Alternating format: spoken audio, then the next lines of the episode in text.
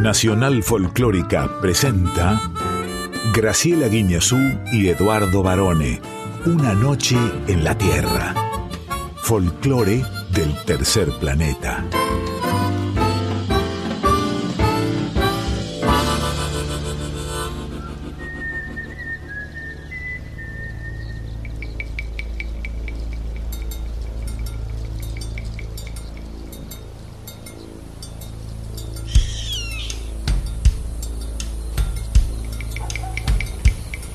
Ya es medianoche. Y el aire vibra con los sonidos de un planeta que respira música. Y así comienza nuestro viaje. Sol de los arenales. Regada en sangre de un bravo saihueque. Grito que está volviendo en su desbocado otro pehuenche. El cielo la honda noche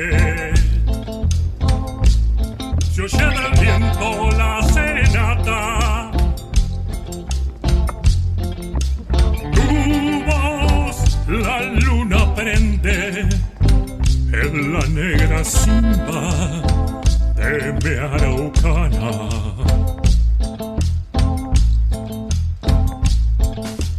Aguas que van, quieren volver.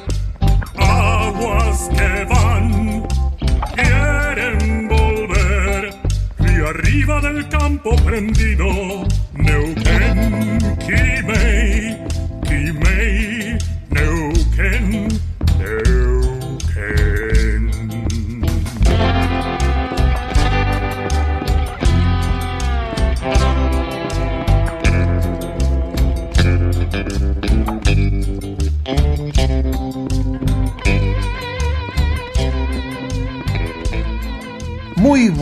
medianoche, muy buena madrugada, tengan todas, tengan todos, o como decía aquel buen gaucho amigo, hola terráqueos.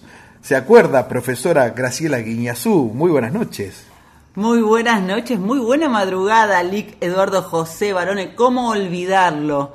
Al gran Ica Novo, nuestro compañero, columnista exclusivo con sus crónicas que han sido un lujo para este programa que empieza ya mismo. Sí, señora. Vamos eh, en principio a saludar, por supuesto, a nuestra querida y distinguida familia, que es nuestra audiencia de cada noche de lunes, madrugada de martes.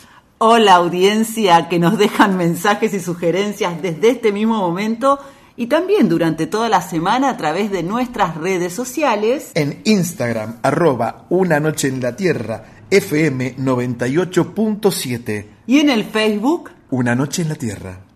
Quiero agradecerle especialmente, tenemos muchos mensajes, pero Normio Ontiveros me hace un detalle por Instagram en tiempo real de todo lo que estamos contando y además se ha mejorado, estuvo con algunos problemitas de salud, así que vaya nuestro beso especial. Le varones. mandamos un saludo especial y también eh, gente de Ciudad del Este, de Paraguay, que se comunicó con nosotros, eh, que nos siguen desde cuando estábamos a las madrugadas. Sí, tenemos que hacer el listado, porque si no en realidad somos injustos, mencionamos algunos y a otros Sí, no. María Esther también, me acuerdo que ella, ella hace como unos análisis a posteriori de los programas, ¿vio? El amigo Pedro Pallero. Pedro Paliero, claro que sí. María. Laura, Sí. todos ellos y todas ellas están con nosotros hasta las 2 de la madrugada aquí en Nacional Folclórica FM 98.7. ¿Y quién nos acompaña también? Nuestro presentador artístico, Quique Pessoa, Nuestro padrino. Hola, soy Chucho Valdés. Sí, Chucho Valdés.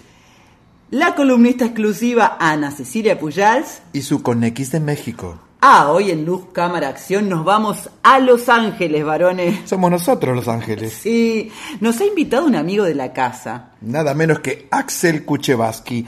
¿Usted se acuerda? Seguramente lo vio. En la alfombra roja de los Oscars siempre está Axel elegante, con esos anteojos a la Woody Allen, ¿no? Un, un personaje encantador. Axel es el hombre del momento y ya van a saber por qué si es que no lo adivinaron.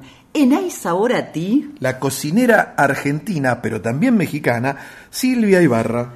En la preguntita A, Lucía Conde, folclorista e integrante del Departamento de Folclore de la UNA, que es la Universidad Nacional de las Artes. y en Yo Soy recibimos al músico Ivo Mejía. Y además tenemos, esta es la cereza en la torta, el especial de don José Larralde, que acaba de cumplir sus primorosos 85 años y sigue dándole al canto surero. No se lo pierdan, ¿eh? que está buenísimo este especial. Nos acompañan en la puesta en el aire, Diego Rosato, Fernando Salvatori y José Luis de Dios, en la operación técnica Mónica Lisi, y en la edición de Una Noche en la Tierra, Eu. el Lick Barone.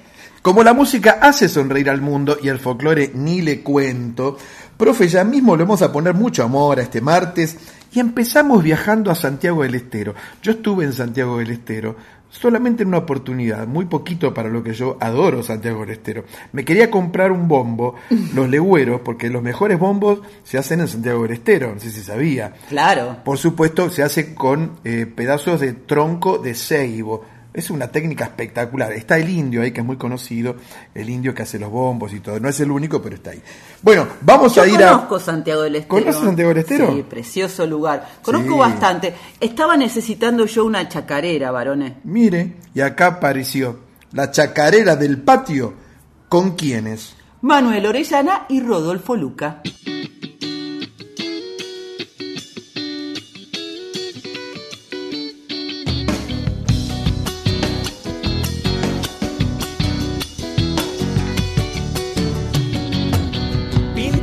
Sol y luna, techadito de estrellas, lindos son en mis pagos esos patios de tierra.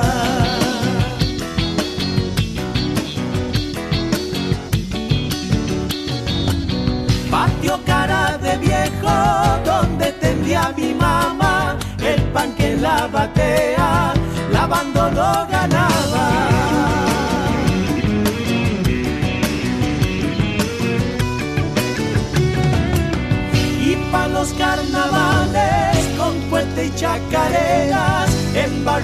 chinitas, armábamos trincheras, chacarera de tierra, luna color de chango, sol lleno de coyuyos, son patios de Santiago.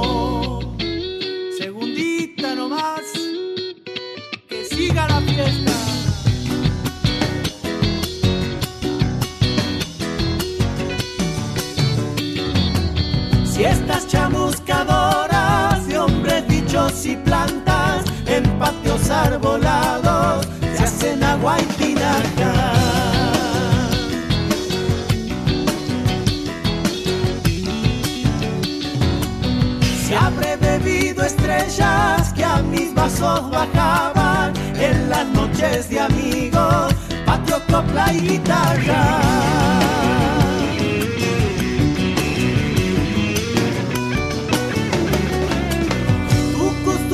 Alumbran las noches de conciertos de grillos trovadores en los patios desiertos. Chacarera de tierra, luna color de chango, sol lleno de coyuyos, son patios de Santiago. Esta es una versión en vivo de esta chacarera que tiene letra de Pablo Raúl Trullienque y la música, obviamente, de quién va a ser, de Carlos Carabajal, el padre de la chacarera. Fue grabada para el álbum Hermanos, que es el quinto disco de Orellana Luca, así se llama ahora este disco, este dúo, perdón, del año 2015. Son bárbaros, tienen una polenta. Bueno, esto es muy distintivo de toda la gente de esa región mediterránea de la Argentina, ¿verdad? Porque ellos reúnen eh, muchas, eh, muchas músicas y muchos estilos que vienen desde el África, vienen también de Europa, vienen de Oriente. Hay una mezcolanza increíble ahí en Santiago, en Córdoba, en Tucumán, toda esa zona, ¿no? Ellos son de Santiago del Estero, pero nacieron como grupo en la ciudad de Córdoba en 1999 como presagio, después fueron el dúo Terra y finalmente Orellana Luca y ponen sus apellidos para identificar este proyecto que es cultural, no solamente de música, aunque la música es cultura, por supuesto, pero me refiero que es cultural por la tradición y por todo lo que conlleva y que ellos cantan con alma y vida. Tanto es así que han podido grabar con algunos grandes artistas de nuestro folclore, por ejemplo, el dúo Coplanacu, por ejemplo, Rally Barrio Nuevo, que a mí me encanta Rally Barrio Nuevo, ¿eh? Claro, porque él estuvo al comienzo de, de la formación musical con Orellana. Exactamente, y también Horacio Vanegas. ¿eh? Ahora andan de gira eh, por todo el país presentando este último material discográfico denominado Sendas, que es el séptimo álbum en la historia del dúo. Y lo que me gusta es que ellos interpretan el folclore argentino con tanto corazón, pero incorporan en su música elementos o instrumentos, esto vos lo sabes mejor que yo, que pertenecen a otros géneros como el rock, por ejemplo. Sí, ya nada pertenece a nadie, porque este es un siglo donde las cabezas se abrieron, todo se mezcla y eso es alimenta más todavía el folclore. Mire, hay una música que a mí me encanta que es la chacarera, hay otra música que me encanta que es la samba, pero ¿sabe qué música me gusta mucho? ¿Cuál? Esta, escuche, porque ya llega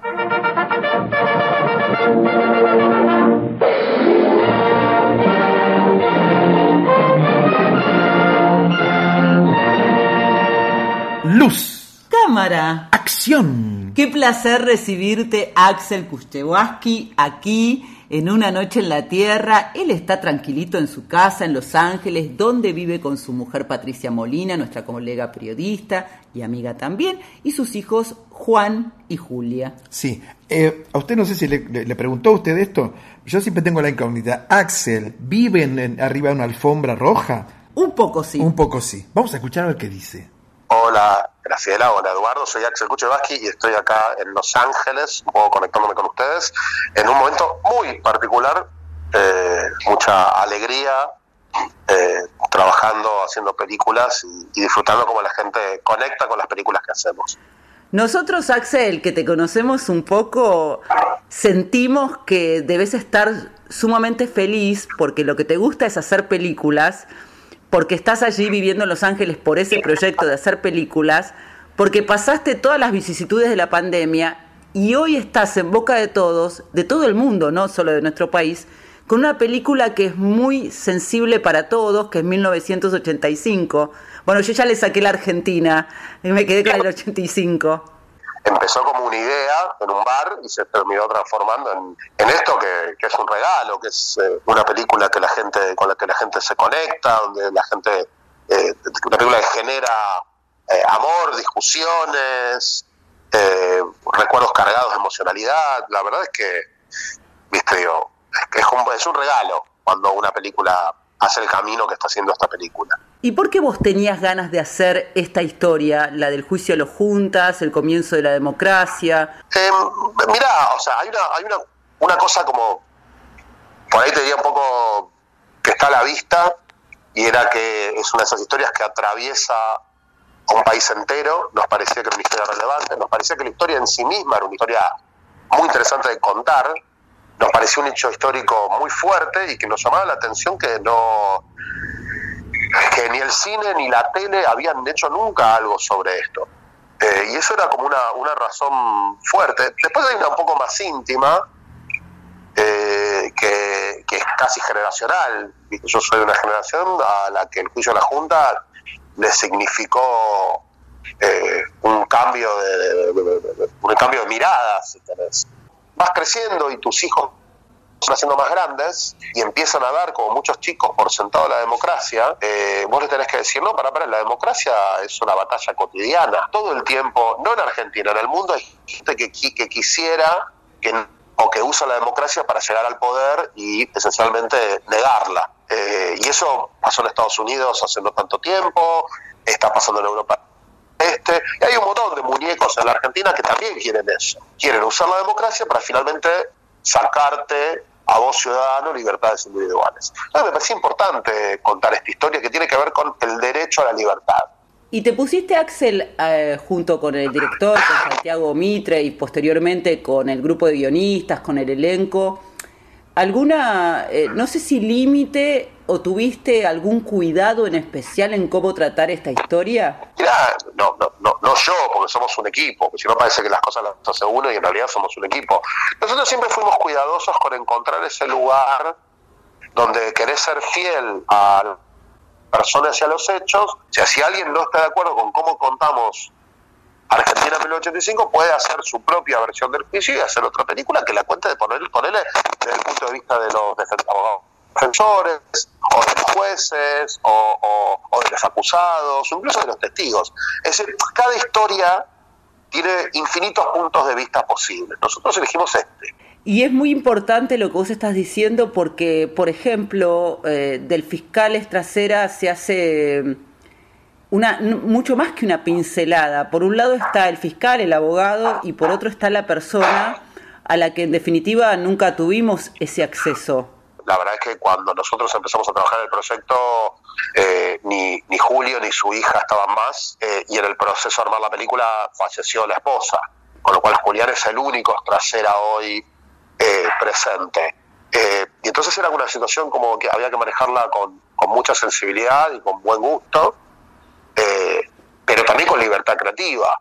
¿Viste? Imaginar a, este hombre que alguna gente define como gris, que yo creo que no, pero que era un tipo que no parecía el héroe que todo, que, o, la persona capaz de hacer los actos heroicos que después hizo hay una cosa que nos planteamos, que nos dimos muy rápidamente, vimos que había mucha gente que le reclamaba a que durante la dictadura no había, no había dado lugar a habeas corpus o, que sentía que no había hecho lo suficiente. Y nos parecía al revés, interesante que alguien que había surfeado una etapa tan complicada, había eh, probablemente sin ser, sin actos sumamente heroicos, fuese capaz después de, asumir la responsabilidad que tenía. Porque nos parecía interesante que alguien, alguna película es maravillosa, una persona que cambia mucho desde el principio de la historia al final.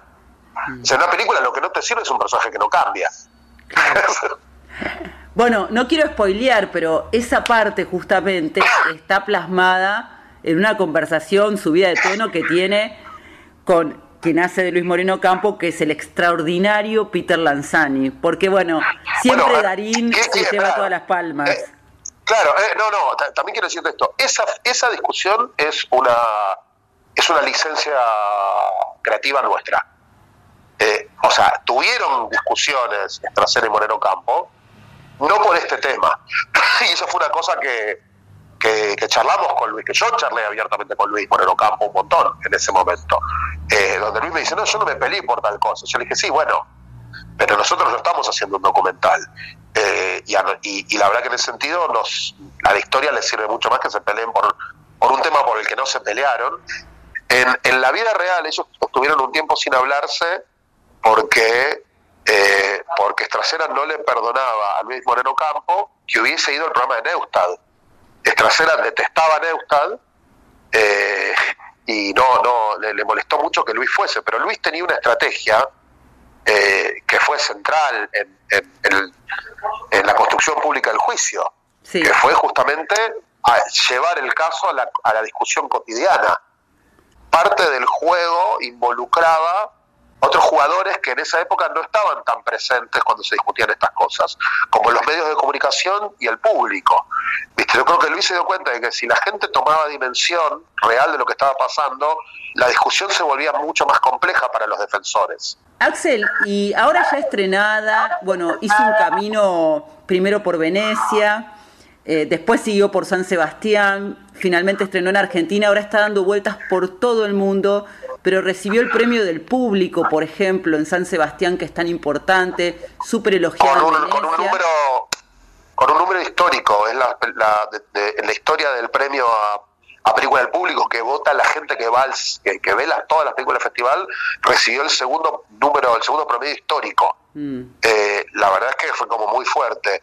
Mirá, hay una cosa que uno asume cuando, cuando haces películas o programas de televisión y que en algún momento el material ya no es tuyo es de la gente. Entonces, uno tiene que bancar. Mi mujer me prohíbe, por ejemplo, me prohibió contestar tweets eh, con los que estén en desacuerdo. Me dijo, no, no, no puedes hacer eso. Pero de rato que tengo ganas de contestar a, los que ponen, algunos que ponen pavada, decir, no, esto que está diciendo cualquier cosa. Y después me doy cuenta que no, que, que está bien. Que incluso una opinión con la que uno disiente al 100% es buena porque es buena en el sentido que mantiene a la película viva. Ojalá la discutan toda durante años. Ojalá. Yo creo que va a haber algo de eso. Pasó con la historia oficial, por ejemplo. Y está haciendo ese mismo camino o parecido porque es la elegida de las películas argentinas para representarnos en la preselección de los premios Oscar, ¿no? Hay que ver qué pasa después. Sí, por supuesto, es un camino largo y es lo que yo le suelo decir a la gente cuando dicen, vamos al Oscar. Pará, digo, la Argentina la seleccionó, después la Academia de Hollywood tiene que contarla entre una primera lista de 15 películas que se va a conocer eh, para fines de diciembre y de ahí en adelante eh, hay otro camino hasta que quedan cinco nominadas. Eh, más allá de lo que vaya a pasar, y yo tengo el mismo nivel de expectativa y esperanza que cualquiera, sino más, nuestro objetivo era hacerla, nuestro objetivo era hacer que conecte con la audiencia. Y esa parte, por suerte, ya está pasando. Tu mujer, Patricia Molina, gran periodista argentina con la que hemos hablado alguna ah. vez, es un, me imagino yo, una inspiración importante, al igual que tus hijos Juan y Julia. ¿Qué piensan eso, ellos tres, de todo lo que está pasando con vos en este momento? Como familia, los proyectos, por ahí la cara la pongo yo, pero terminan siendo un poco familiares también.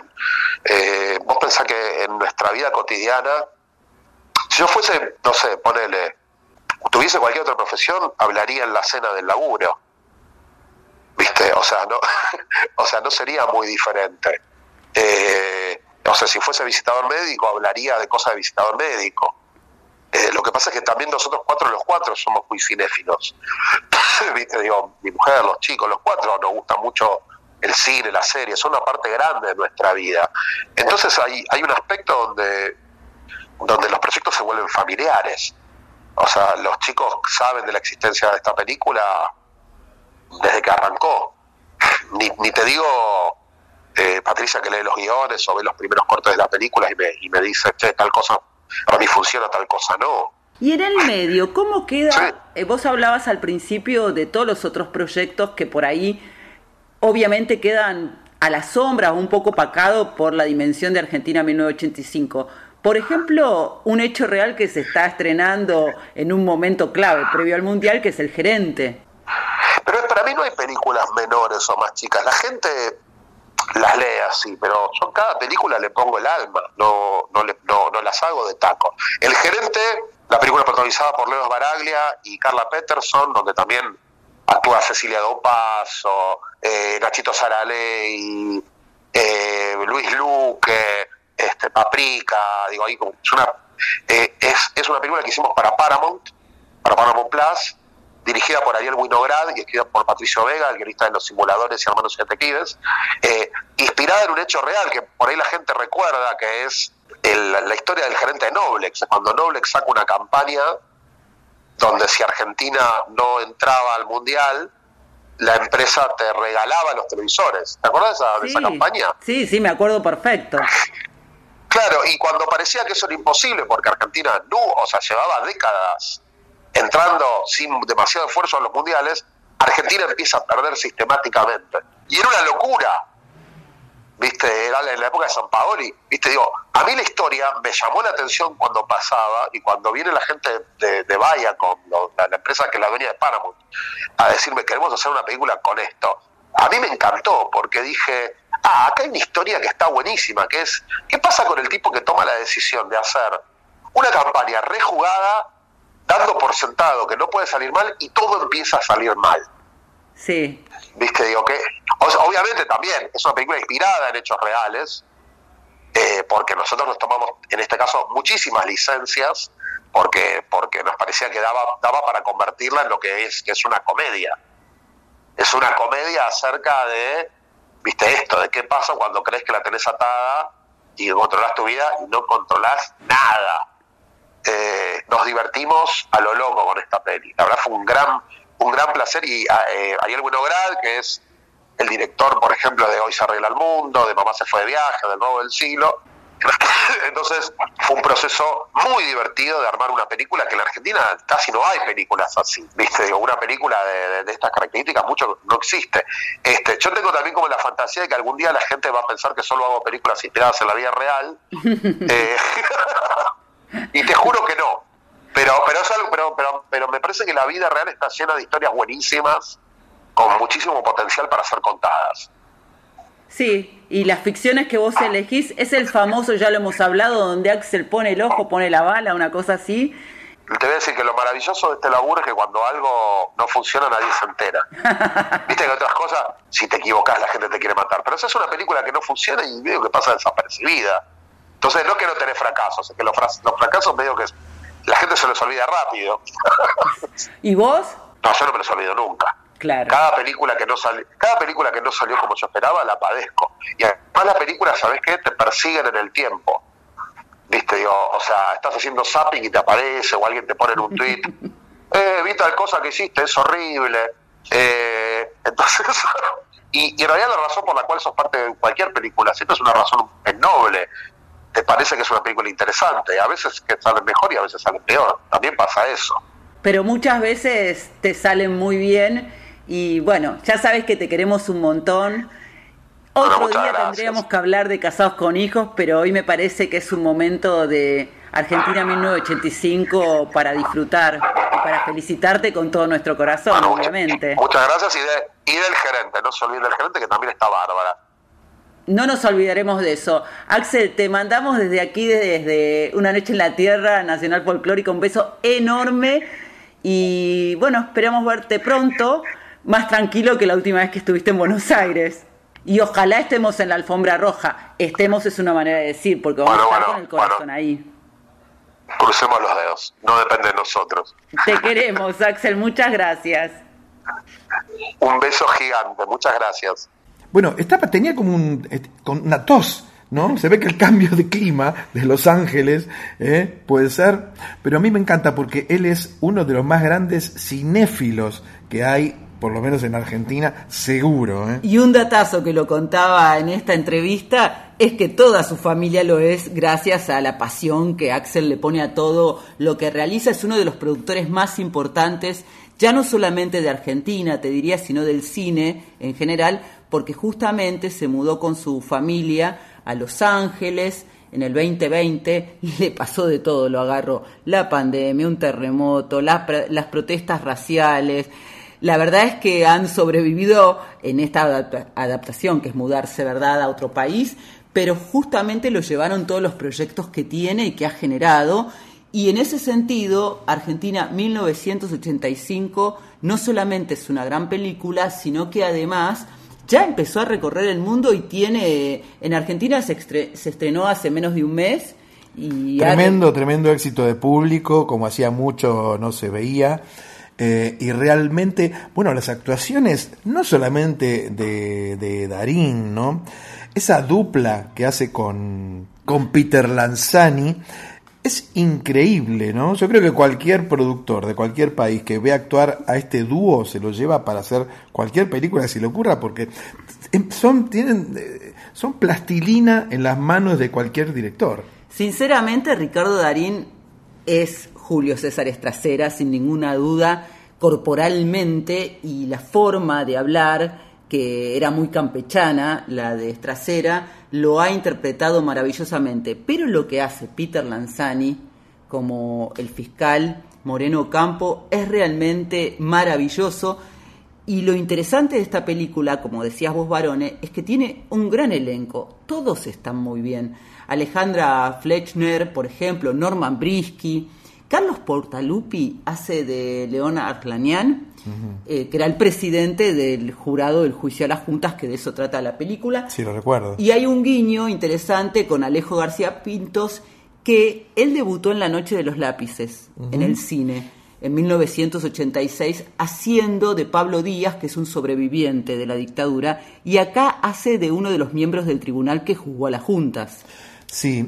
Eh Ojo que Axel no solamente estaba hablando de esta película, ¿eh? él estaba hablando de otra gran película argentina también, también producida por él. Que es el gerente, bueno, yo te comentaba el otro día que la vi, porque lo entrevisté a Leo Baraglia, que es uno de los protagonistas, y es otra gran película en otro tono, es una comedia, una sátira, pero también te voy a decir algo, Argentina 1985, y esto es una característica obviamente que Axel le imprime a todas sus producciones, también tiene algo de humor. Si te parece, escuchamos el tráiler. Por supuesto. Vas a ser el fiscal del juicio más importante de la historia argentina. Estando yo en mi casa fui secuestrada. Me tuvieron encerrada meses. La responsabilidad jerárquica es de las juntas.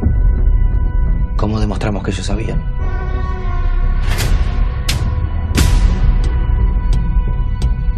Esta es nuestra oportunidad. Cuídate, Julio. Cuídate. Vas a meter preso a Videla. A todos los responsables. Lo único que te digo es que hay poco tiempo y solo no vas a poder. ¿En cuántos juicios estuviste? Ninguno. El 90% de los funcionarios de la justicia no quieren saber nada con este juicio. 99. Yo pienso que hay que buscar por otro lado entonces. ¿Dónde? Chicos. Sí. ¿Y si los funcionarios de carrera no quieren? Entonces traemos a los que no tienen carrera. Necesitamos demostrar que fue un plan sistemático. Que fue a lo largo de todo el país y durante los gobiernos de los nueve comandantes. Todo el país desaparecieron personas. Ellos son los responsables. Acá se trata de lo que el país necesita. ¿De qué tenés miedo, Julio? De todo. De que todo esto es una trampa. De que les pase algo a ustedes. Se metieron en nuestra casa y tengo audiencia en una hora. Policía, abre la puerta. Lo único que quiero saber, señor presidente, es si mi hija está viva o muerta. Lentamente, como para que no nos diéramos cuenta, una máquina de horror fue desatando su iniquidad sobre los desprevenidos y los inocentes.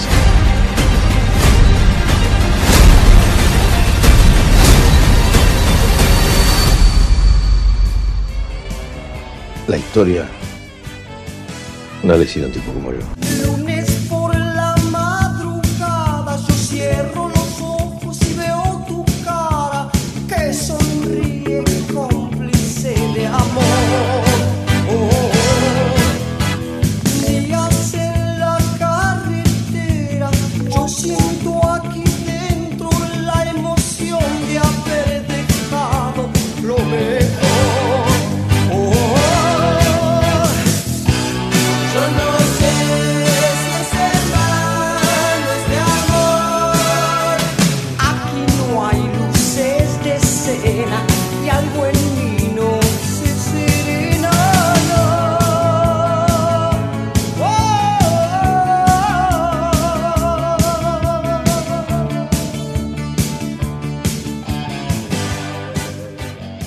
Bueno, es fuerte porque en esta parte no está el humor.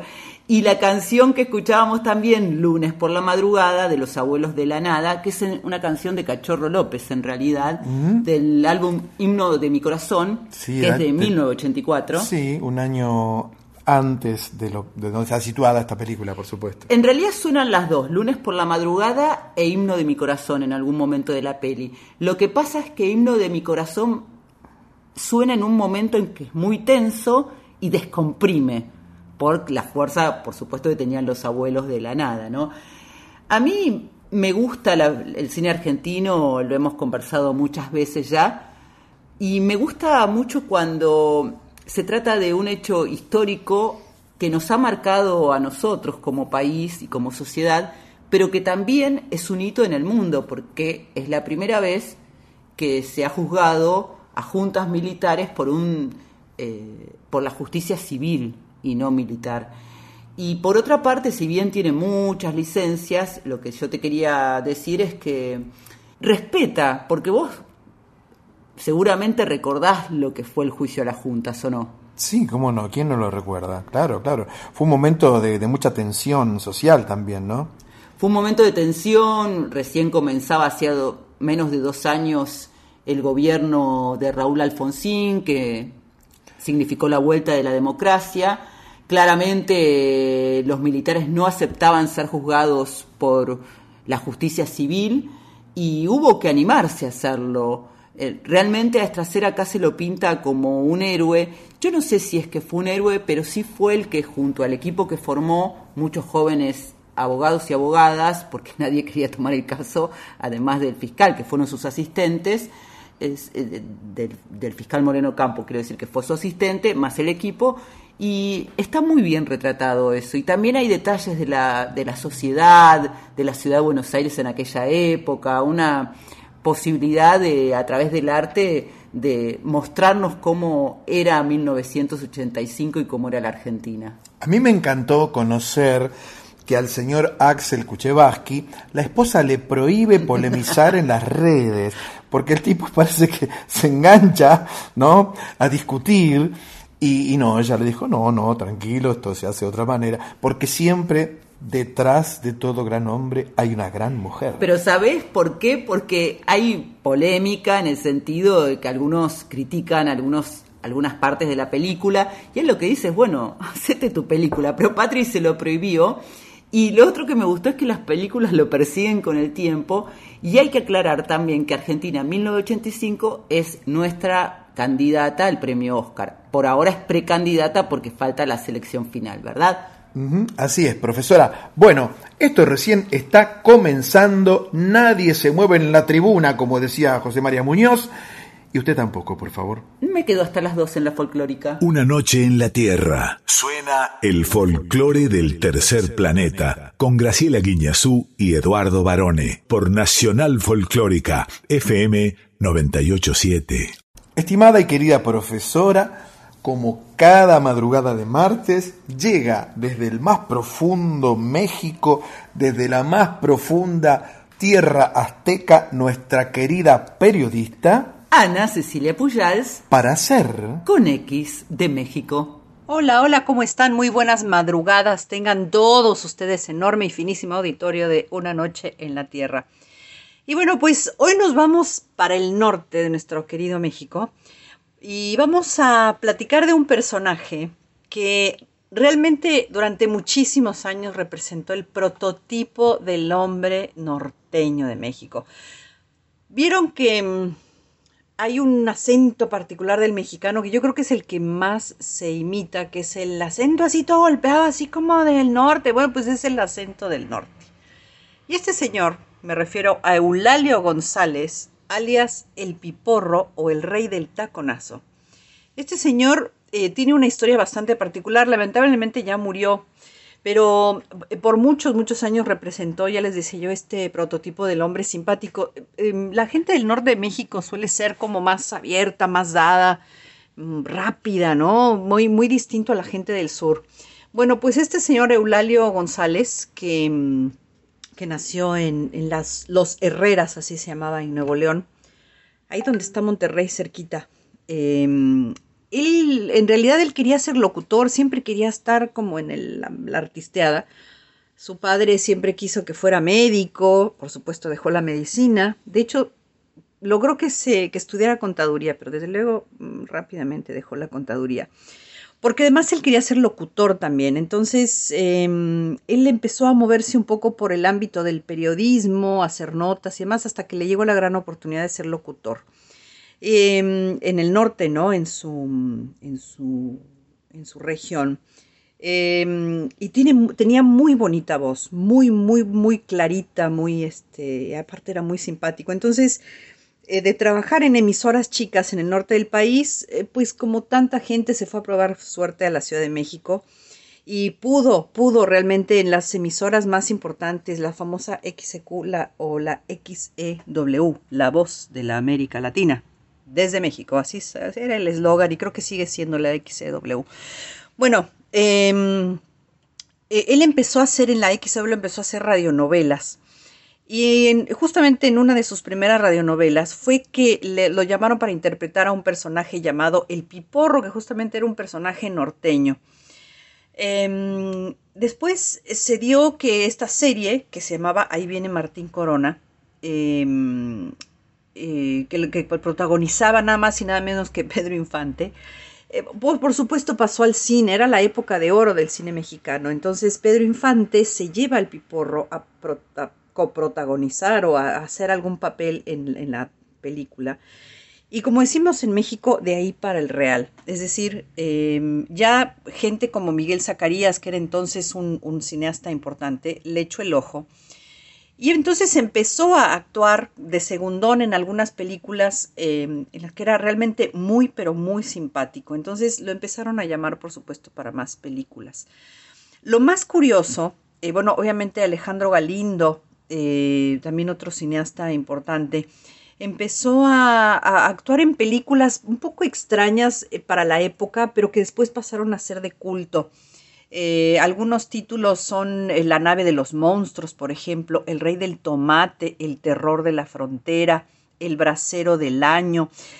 ¿Qué pasa? Empezaban las películas con problemática de los mexicanos en la frontera norte, ¿no? Eh, todo, todo, lo que les sucedía, las, estos infortunios que pasaban los mexicanos que querían pasar al otro lado, los mexicanos que lograban pasar y, cómo extrañaban la tierra mexicana. Y bueno, era todo esto tomado con mucha simpatía por parte de, por parte de, la, de la gente. Eh, después él se volvió también productor, eh, actuó con María Félix, por ejemplo, actuó con Jorge Negrete, con Vicente Fernández, es decir, y también eh, con los Tigres del Norte, por ejemplo, que de hecho hay una, una canción que se llama Ni parientes somos, que las cantan los Tigres del Norte. Eh, bueno, en, en, en, su larga carrera cinematográfica, obviamente aprovecharon, grabaron discos y discos y discos. El taconazo es uno de ellos y, por ejemplo, el taconazo es una forma de bailar golpeando el piso con una bota de tacón. Por eso son los sombreros y las botas, porque se usan sombreros y botas. Los hombres usan sombreros y botas. Y se baila golpeando con el taconcito en el piso. Eh, curiosamente, él de, incluso de ser productor y de haber dirigido alguna película, empezó a estar un poco en el olvido, lo empezaron a bloquear, vieron esta medio censura que luego sucede en, en los ambientes cinematográficos. Eh, sin embargo, tuvo la oportunidad de, renacer un poco de sus cenizas y, y mostrarse en los últimos años de su vida, que estoy hablando del 2003. Eh, eh, pues eh, acompañando a artistas importantes, hizo algunas giras, pero bueno, ya no era el piporro de antes, pero siempre, siempre todo el mundo lo recuerda con una simpatía, una cosa así, pueden buscar sus películas, sus canciones. Yo hoy los quiero dejar con una que es, yo creo que es la más emblemática de él, que se llama Chulas Fronteras, y es justamente la canción que lo define y lo que define un poco el papel que él jugó ¿no? en, la, en, en el contexto de, de, justamente las problemáticas de los mexicanos en la frontera norte de nuestro país. Ahí los dejo con el piporro, con las chulas fronteras y nos escuchamos la próxima semana. ¡Ajúa! ¡Ajúa! ¡Chulas fronteras del norte! ¿Cómo las extraño? No las diviso desde hace un año. ¡Ajúa! Andándome yo paseando por las fronteras del norte. ¡Ay, qué cosa tan hermosa! De Tijuana Ciudad Juárez, de Ciudad Juárez, Laredo, del Laredo a Matamoros, sin olvidar a Reynosa. Una muchacha en el puente, blanca flor de primavera, me miraba, me miraba le pedí me resolviera si acaso yo le gustaba, pero ella quería otra cosa. Le ayudara en la pasada. Me vio fuerte de brazo, amplio de espaldas, ancho de pecho. Pues no me cargo de bultos. Ah, qué mujer tan chivera. Y yo haciéndole testera. Al llegar a la aduana me dicen de la cachucha. ¿Qué llevas ahí? Pues pura cosa permitida. Llevo comida. Mentira. Llevas géneros. ¡Oh! ¡Qué sopor y qué bochorno! Empecé a pasar aceite, raza, sud y sude de pura vergüenza. Antes iba al otro lado, escondido de la gente, pues pasaba de mojado. Ahora tengo mis papeles, ya estoy dentro de la ley, tomo whisky o la tequila, hasta el medio del highway. Hey, tú mexicano, tú eres mojado. Wait a moment, güero, wait a moment. I am working here. I am working in the Piscas, in the Betabel. and in los arroces. I got a papers, I got a papers. This is my picture. Un poco bigotón, pero it's my picture. Bueno, sí, pero tú estás tomando. Because I have money. And with the money dancing the dog. Con dinero baila el perro, criatura.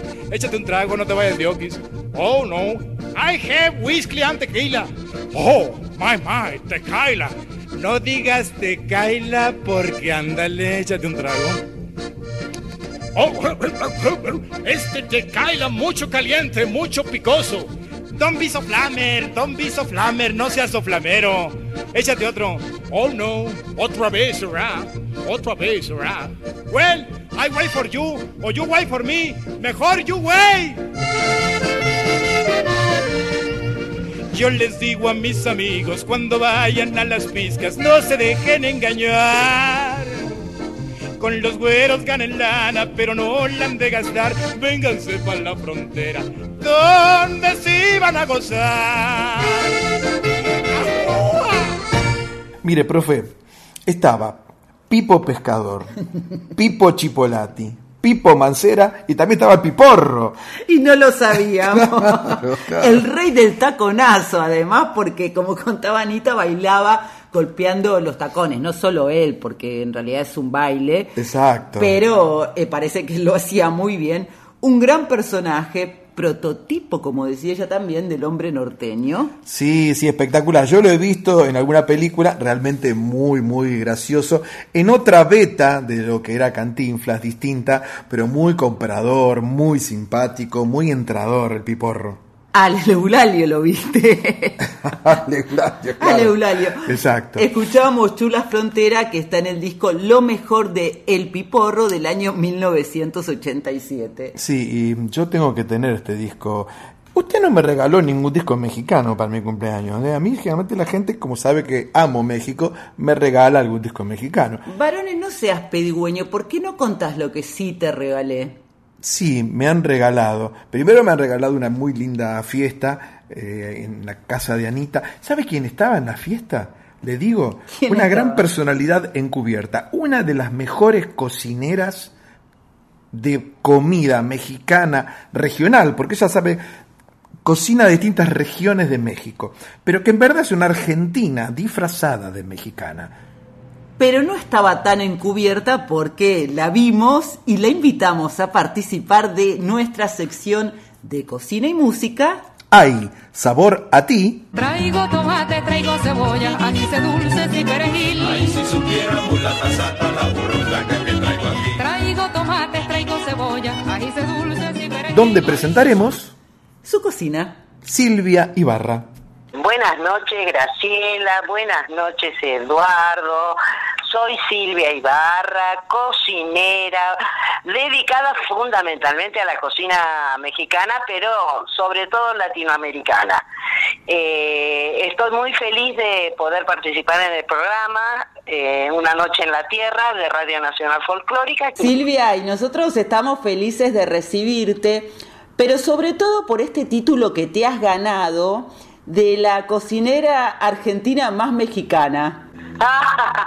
sí, es cierto, amo México, es mi segundo hogar, así que sí, la verdad que creo que me, después de tantos años de hacer cocina mexicana en Argentina, este, me lo merezco, creo yo.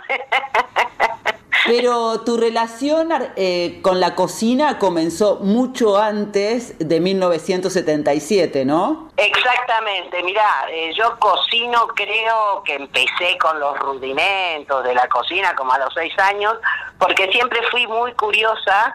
Tenía una tía abuela que era una excelente cocinera, así internacional, y ella tra- le gustaba cocinar un montón, estaba todo el día en la cocina, y de chiquitita, y no soportaba a nadie en la cocina. Y de chiquitita la única que dejaba estar en la cocina, porque yo me quedaba quietita y miraba, era, era a mí. Entonces aprendí un montón a cocinar con ella, porque me fue enseñando y entonces mm, siempre me apasionó la cocina, esa cosa de la transformación de, la, de, la, de las cosas y demás, siempre me llamó la atención. Y mm, entonces que digamos que hasta el 77 yo siempre cocinaba así eh, en, casa, digamos, las recetas familiares que, que me interesaba aprender o que había aprendido o que alguna amiga o algún familiar o alguna abuela o alguna tía abuela me enseñaba.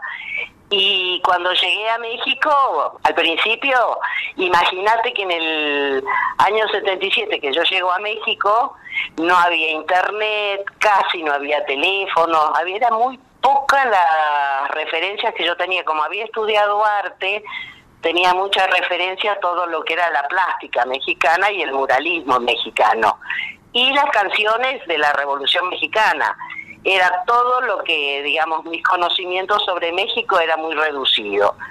Al llegar allá, obviamente fue un shock, porque la cocina no tenía nada que ver con lo que acá se consumía. Entonces, este, bueno, fue todo un largo aprendizaje, este, gracias a las amigas mexicanas este que me fueron diciendo cómo no te gusta esto no te comes picante te voy a hacer tal comida bueno y me fueron enseñando y me fueron metiendo en todo ese mundo de la cocina mexicana que la verdad que es tan vasto y tan hay tanta variedad que es imposible este, saberlo todo digamos, soy muy, muy ancestral, muchas recetas muy antiguas. ¿Y cómo te fuiste eh, haciendo tu propio camino? ¿Cómo fuiste haciéndolo?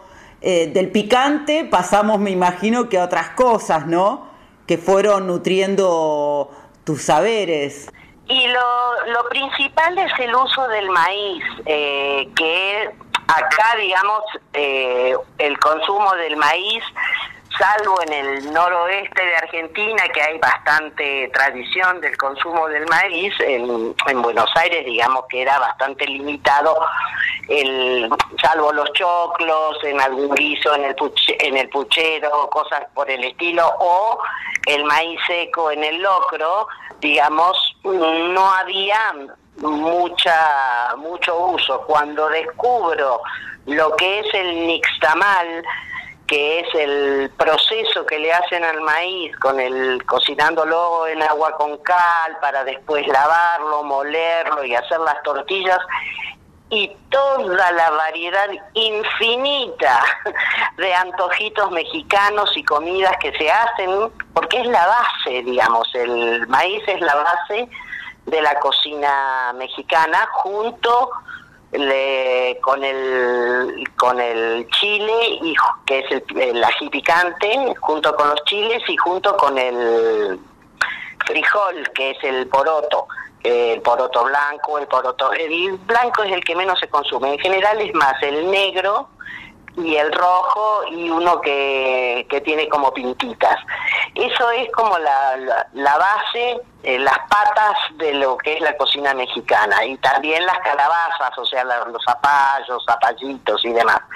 Con eso es como todo un mundo eh, que gira alrededor de eso y que además de alguna forma yo siempre lo lo, le, tuve como mucho cariño al maíz porque es lo que nos hermana como latinoamericanos, digamos, desde, desde el Río Grande al sur, este, nos hermana el uso del maíz porque en muchas culturas este, latinoamericanas también hay mucho consumo de, del maíz, ¿cierto? Sí, claro, y además nosotros ahora, desde que estamos como eh, cocina argentina recuperando nuestro ADN, le estamos haciendo como, me parece, honor al maíz también, porque antes era solo parte de la cultura norteña.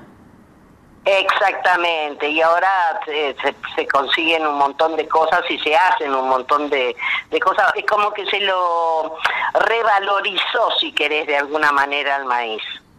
Silvia, vos sabés que con Eduardo siempre decimos y pensamos que la cocina es, una, es un acto de amor, definitivamente y vos comenzaste con la tía abuela desde un lugar muy amoroso y después me parece, por lo que estás diciendo, que México también lo que te dio la cocina en un momento tan duro, irte del país, tener que exiliarte en 1977, te dio ese amor para curar el dolor, ¿no? Sí, y sobre todo, ¿sabes qué, Graciela? No sentirme tan, eh, tan sapo de otro pozo, digamos, como integrarme con, con las, las mujeres mexicanas que fueron las que con mucho amor me fueron llevando y haciendo conocer, y, y eso me permitió integrarme con, en, en una sociedad culturalmente muy diferente a la mía, pero que la termino adoptando como propia. Entonces, por eso tengo mi alma como dividida entre mi amor por Argentina y mi amor por México, digamos, como una forma también de agradecimiento a ese maravilloso país que a muchos de nosotros nos salvó la vida, ¿no es cierto? Entonces es como el después cuando volví a Argentina el seguir haciendo cocina mexicana intentar hacer cosas acá era como una forma de devolverle todo el amor a México. Eso es fundamentalmente. Eso es lo que nos llama la atención con Edu, pensarte a vos volviendo a la Argentina con esa valija cargada de sabores, colores, picantes, regiones y tener que proponérsela a los porteños, en este caso porque vos vivís en Buenos Aires. Exacto.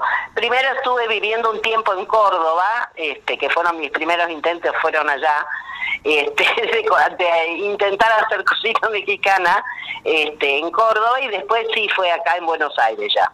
Sí, sí, sí. Que no fue nada fácil. Eso Nada me fácil. imagino, ¿no? Incluso, incluso muchas cosas, este, como cada tanto por ahí viajaba o venían amigos de México y me traían cosas. Fundamentalmente lo que pedía era que me trajeran por ahí semillas de variedades de ajíes, de tomate verde, de algunas cosas este, diferentes que acá eran imposibles de conseguir.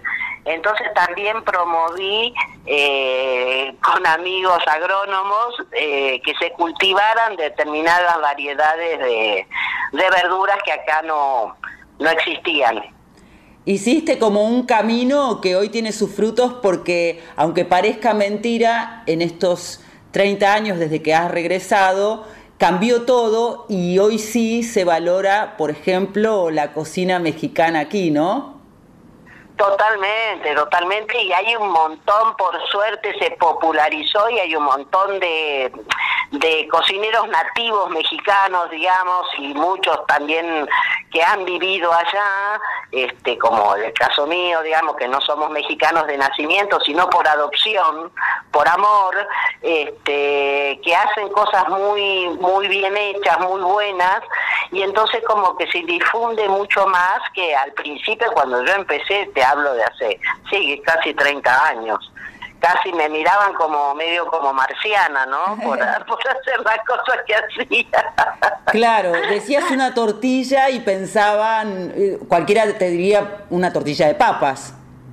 Exactamente, o la tortilla, el rescoldo, como hoy hay tanto por la calle que venden, este, pero era una cosa muy común en el interior, pero acá en Buenos Aires me, miraban como raro, ¿qué es eso? ¿Y cómo lo comes? ¿Y cómo es con el picante?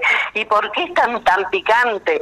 Y muchos amigos y mucha gente conocida que por ahí los invitaba a comer a la casa y demás, se fueron enamorando de la cocina mexicana y es más, enamorándose del picante y hoy casi todos mis amigos extrañan o me piden recetas, mirá, tengo, conseguí estos ajíes picantes, qué salsa puedo preparar para acompañar no sé qué cosa. Entonces les paso tips y recetas y cosas para que de alguna manera eso se vaya re- reproduciendo. Silvia, ¿y cuál es la receta que vos decís o que te dicen que te sale Argenmex? Mira, el, lo que yo más te digo, todo eh, esto de tratar de reproducir la cocina mexicana acá era porque tenía una extrañura tan grande, me había acostumbrado tanto a comer tortillas, por ejemplo, que fue lo primero que intenté Dije, yo tengo que poder hacerlo. Acá hay maíz, yo tengo que conseguir hacer las tortillas y los tamales y un montón de otras antojitos mexicanos. Y bueno, al principio no te puedo explicar el desastre que me salía, porque hasta que le encontré la vuelta para moler el maíz y todo, no fue una tarea fácil ni, ni soplar y hacer botellas, pero, pero la tortilla, yo lo que más extrañaba eran las tortillas. Eso era para mí fundamental, porque teniendo las tortillas, lo demás podías hacer lo que con lo que hubiera acá, algún taco o alguna comida y demás, pero la, la base era la tortilla. Es de madrugada y varones siempre tiene hambre, como sabemos. ¿Qué le Sí, podemos, ya lo conocemos. qué le podemos preparar rápidamente? Totopos, que acá le dicen nachos, que eso lo se pueden conseguir. Hay una marca sobre todo que es muy buena, este, que son bastante duros los totopos o, o nachos, mal llamado nachos acá en Argentina, pero en realidad es totopo, que es una forma de, son los triangulitos de tortilla, así como que acá lo venden como snack. Sí. Eso lo pones, haces una salsa de tomate, mm, así ligera, eh, como más aguadita que una salsa para una pasta, ¿no es cierto? O sea, con tomate asado, cocinado, junto con algún ají picantito y un poco de cebolla y ajo, lo licuás, le agregás caldito de pollo, echás los totopos adentro, le metes un poco de pollo ya cocinado y cortado, deshebrado, digamos, como en hebritas, le pones un poquito de queso mozzarella por encima, dejas que se vaya medio derritiendo y eso lo, lo servís acompañado de cebollita picada, un poco de cilantro y crema, y eso se llaman chilaquiles. Riquísimo. Es riquísimo para el desayuno. Sí, vamos a desayunar cuando terminamos esta noche en la Tierra. Finalmente, para maridar esta charla, ¿qué canción te inspira, te gusta, elegirías? Toda la música la escucho. Y cuando cocino, me gusta mucho escuchar eh, música mexicana, obviamente. Y después, qué sé yo, me gusta también John Baez, Mercedes Sosa, este, en fin, me encanta Lila Downs. ¿Y qué canción de ella? La cumbia del mole, que va explicando cómo se hace el mole en Oaxaca. Es preciosa esa canción. La compartimos entonces. Un beso enorme. Un beso enorme para ustedes dos. Cuentan que en Oaxaca se toma el mezcal con café. Cuentan que en Oaxaca se toma el mezcal con café. Dicen que la hierba le cura la mala fe. Dicen que la hierba le cura la mala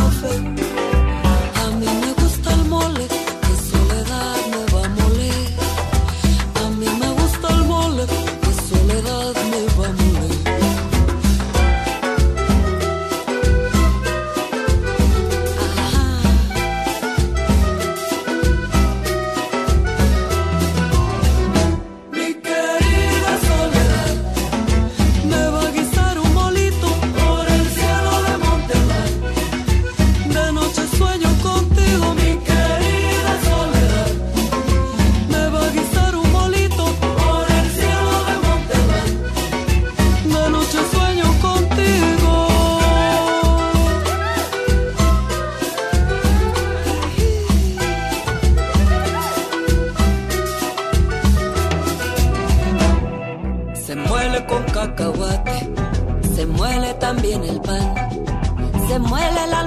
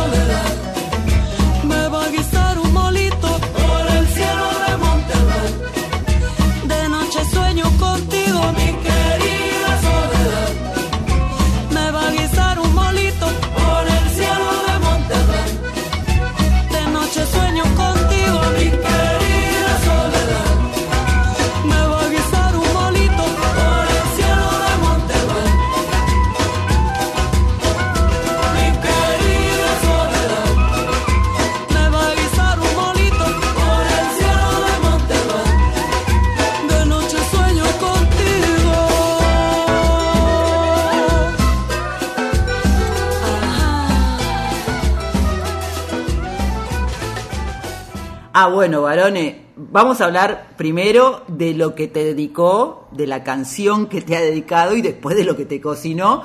La cumbia del mole de Lila Downs, una canción típica de esta artista mexicana que la lanzó como simple del álbum La Cantina en el año 2006.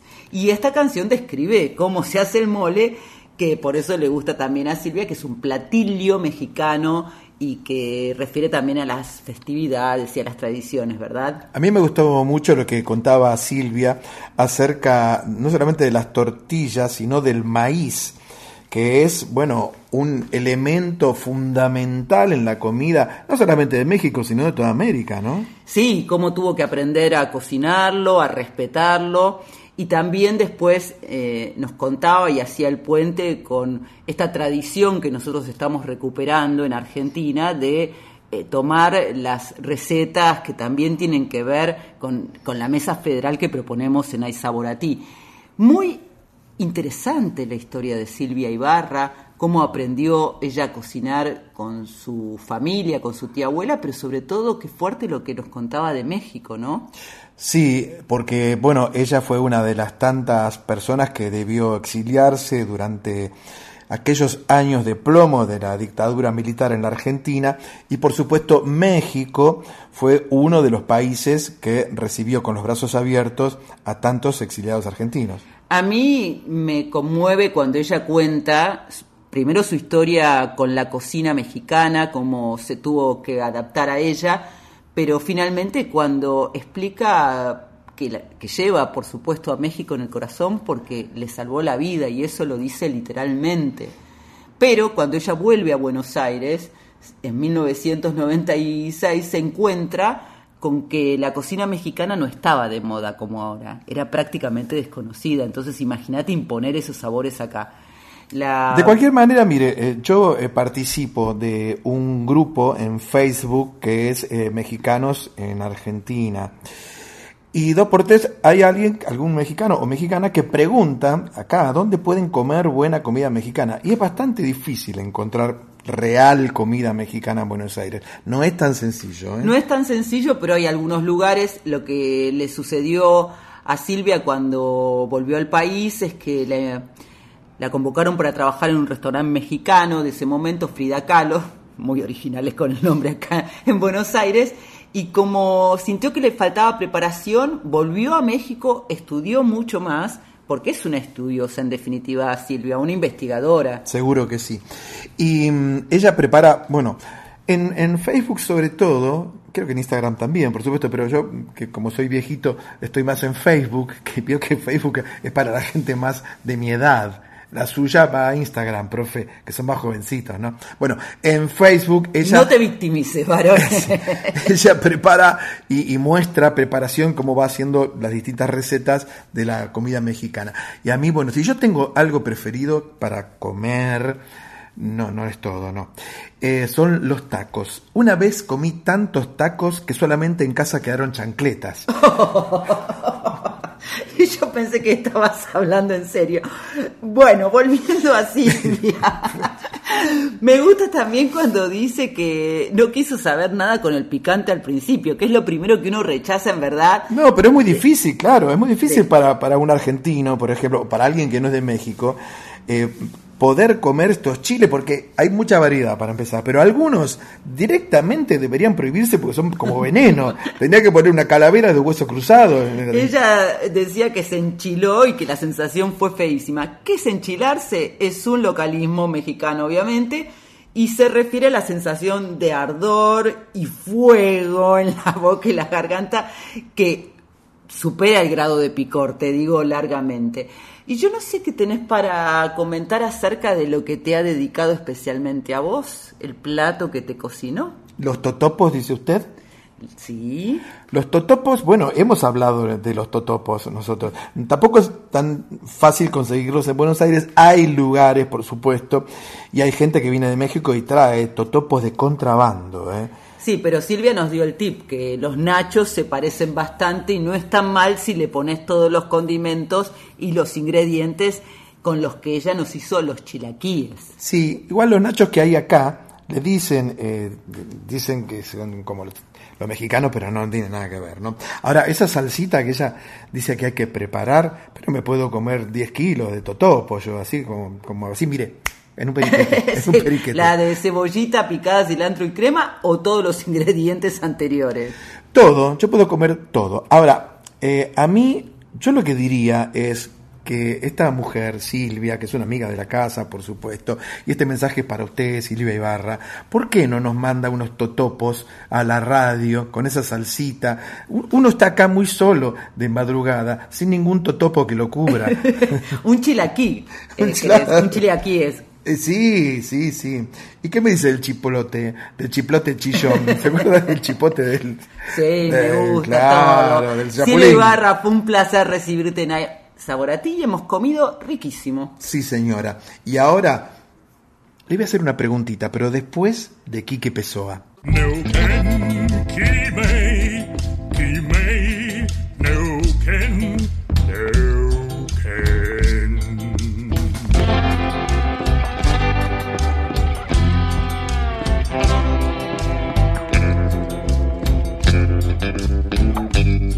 Una noche en la Tierra, folclore del tercer planeta, con Graciela Guineazú y Eduardo Barone. Esta que viene a continuación es una de nuestras secciones más solicitadas. ¿eh? A la gente del auditorio que nos sigue por la radio les encanta, pero también a quienes participan en ella, que son todos aquellos hacedores de cultura y de arte que trajinan los diversos escenarios de la Argentina actual en el pleno siglo XXI. Se trata de la preguntita A y hoy recibimos una invitada muy especial también. Es Lucía Conde de la Universidad Nacional de las Artes y lleva el folclore a flor de piel. Buenas noches Graciela, buenas noches Eduardo. En primera instancia quiero agradecerles a ustedes y a todo el equipo que lleva adelante el programa Una Noche en la Tierra Nacional Folclórica. Eh, mi nombre es Lucía Conde, mi acercamiento con el folclore fue desde muy pequeña, eh, pero bueno, luego lo elegí como profesión y me gradué del Departamento de Folclore de la Universidad Nacional de las Artes, eh, espacio en el cual hoy tengo el enorme placer de formar parte del equipo de gestión en la Dirección de Desarrollo y Bienestar Universitario. Hoy paso por aquí a comentarles e invitarles a participar de la novena edición de Folclore y Arte Popular por la Identidad, FAPI, que es un evento que surge en el año 2014 junto a la Asociación Abuelas de Plaza de Mayo y que justamente busca visibilizar y acompañar la lucha y la búsqueda incansable de abuelas y madres de Plaza de Mayo, así como también eh, de nietos y nietas apropiados y privados de su identidad, producto de la última dictadura cívico-militar. En esta edición estamos trabajando mancomunadamente junto a la Asociación de Familiares y Compañeros de los 12 de la Santa Cruz y contamos con el acompañamiento del Ministerio de Cultura, la Secretaría de Derechos Humanos y el Centro Cultural Haroldo Conti. Este año el FAPI se va a llevar a cabo el día sábado 5 de noviembre a partir de las 16 horas en nuestro departamento que queda en Sánchez de Loria 443, Ciudad Autónoma de Buenos Aires, y contamos con una muy amplia programación. Eh, entre, entre, esas actividades eh, está eh, la distinción de personalidad destacada, Alita Boitano, presidenta de la Asociación de Familiares de Detenidos y Desaparecidos por Razones Políticas. Y em, también contamos con charlas y conversatorios que eh, tratan temáticas de derechos humanos, así como también presentaciones artísticas eh, de música y danza, parte de nuestro folclore y las artes populares. Eh, les invito a participar, es un evento eh, apto para todo público y con entrada libre y gratuita. Y bueno, eh, justamente busca en, este contexto en donde se está viendo el, negacionismo cada vez más a flor de piel y el contexto político que se está viviendo, em, justamente el FAPI es un espacio de resistencia. Eh, no quiero pasar por alto la, situación de las escuelas de la Ciudad Autónoma de Buenos Aires y em, la lucha que están llevando a cabo eh, los estudiantes y es por eso que eh, me, gustaría pedirles si me pueden pasar el tema Me gustan los estudiantes en la voz de Mercedes Sosa. Muchísimas gracias por el espacio y les esperamos en la novena edición de Folclore y Arte Popular por la Identidad.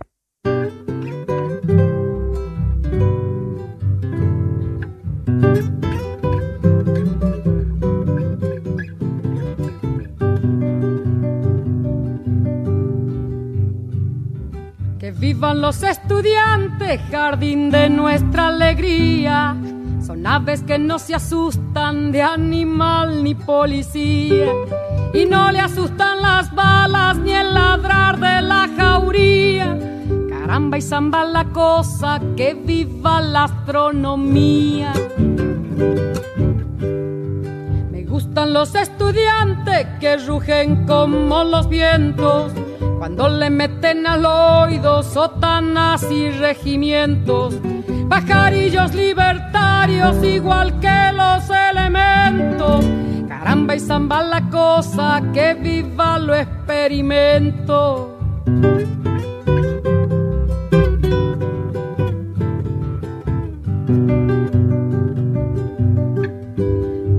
Gustan los estudiantes porque levantan el pecho cuando le dicen harina, sabiéndose que es afrecho y no hacen el sordo mudo cuando se presente el hecho. Caramba y zamba la cosa, el código del derecho. Me gustan los estudiantes porque son la levadura pan que saldrá del horno con toda su sabrosura para la boca del pobre que come con amargura caramba y zamba la cosa, viva la literatura.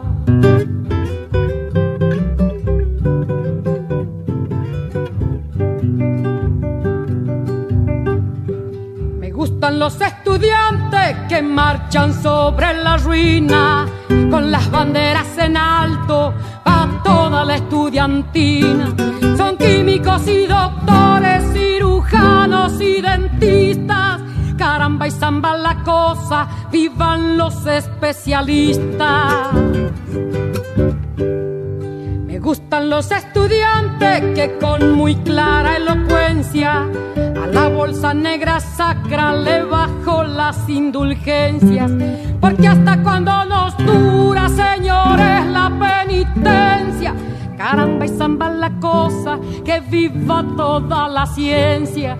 Caramba y zamba la cosa, que viva toda la ciencia. Importante lo que hacen desde la UNA porque tienen infinidad de actividades gratuitas, de todos los géneros musicales que abarcan el folclore, no solamente argentino, sino latinoamericano, desde la danza hasta lo que te imagines, cursos, talleres, por supuesto, también tienen carreras para, para estudiar relacionadas con el folclore, como nos contaba Lucía, que ella...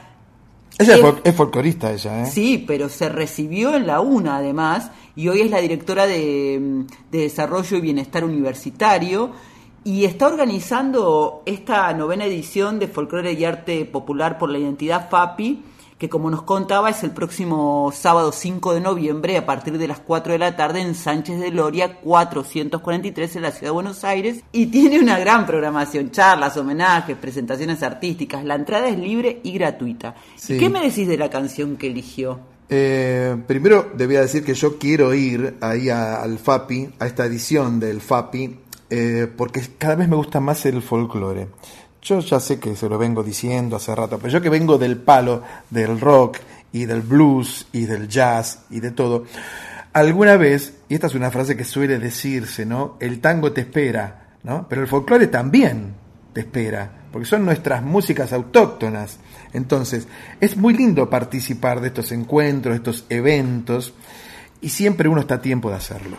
¿Te puedo contar una infidencia? Cuénteme, que tiene que ver con lo que estás comentando. cuente. A mí el folclore o el tango no me esperaron en el sentido que los escuché en mi casa desde muy pequeña. Pero ahora estoy retomando gracias a Una Noche en la Tierra. Y el martes pasado, cuando estábamos en el programa, en Una Noche en la Tierra, En el obviamente, anterior. en el anterior, Sí. y yo escuchaba la versión de Tonolec de Samba para Olvidar, Muy además buena. de que me gustó mucho. Muy buena. No vas a poder creer lo que te voy a con- Cuéntemelo. contar. Yo la tocaba en la guitarra cuando era chica y la cantaba. Ajá. Y de golpe me encuentro lunes, martes, miércoles, jueves y así hasta llegar a hoy cantando esa canción, esa samba, Ajá. que estaba en mi corazón y en mi cabeza y había quedado guardadita. ¿Me lo puedo cantar un pedacito a capela? A ver. Y aquí estamos con un nuevo tutorial, en este caso para aprender la bien conocida samba para olvidar. Vamos a hacer una versión muy básica, muy simple, muy sencilla para poder aprenderla desde cero. No sé para qué volviste. Espera que le hago. Si ya empezaba a olvidar. No sé si ya lo sabrás. Lloré cuando Vos te fuiste. No sé para qué volviste. Qué mal me hace recordar.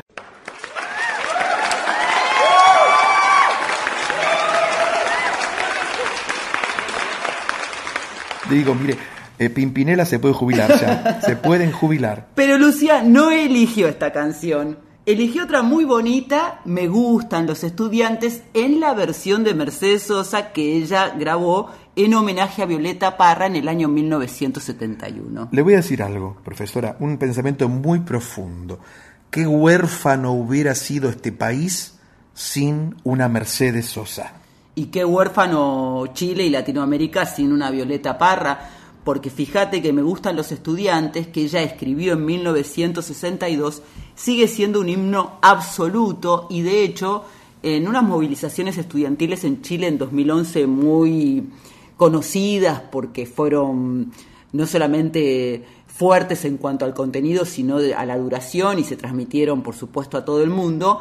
Fue también inspiración esta, esta canción de esa lucha que ellos representaban, los jóvenes secundarios y universitarios, en aquel momento, pero acá nomás, en el 2011, teniendo en cuenta que, como decía, es una canción de 1962. Ahora, fíjate todo lo que nos disparó Lucía Conde al elegir esta canción y también al contarnos las actividades que hacen desde la UNA que te recuerdo el sábado 5 de noviembre a partir de las 4 de la tarde en Sánchez de Loria 443 se va a desarrollar eh, la novena edición de Folclore y Arte Popular por la Identidad.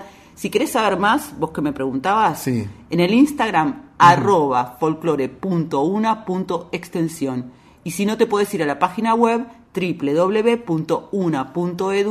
www.una.edu.ar barra cursos y le agradecemos a Gabriela Rocha que siempre nos invita a todas las actividades de la UNA. Viene ahora otra sección que nos encanta porque tiene que ver con los artistas de todo nuestro país.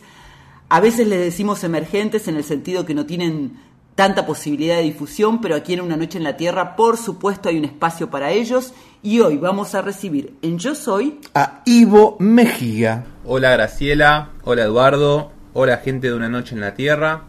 Soy Ivo Mejía, músico, armonicista, saxofonista, flautista y compositor. Tengo 33 años, toco desde los 15 años. Actualmente estoy estudiando en la carrera de jazz del Conservatorio Manuel de Falla y dando clases particulares de los distintos instrumentos, como también de teoría musical. Estoy haciendo presentaciones por un lado en formato de cuarteto y dúo de jazz y por otro lado con mi banda de blues, en la que hacemos algunos temas que fui componiendo a lo largo de estos años. Tenemos un EP de cuatro temas que estará disponible dentro de poco en todas las plataformas. Quienes grabaron este EP son Godina Paul en batería, Andrés Grau Buteler en bajo, Fer Guitarra Campos en guitarra, que se fue al exterior y actualmente es reemplazado por Diego Bogado, y en la sección de vientos José Cerezo y Javier Guisado en trompetas y Kika Carrera en trombón.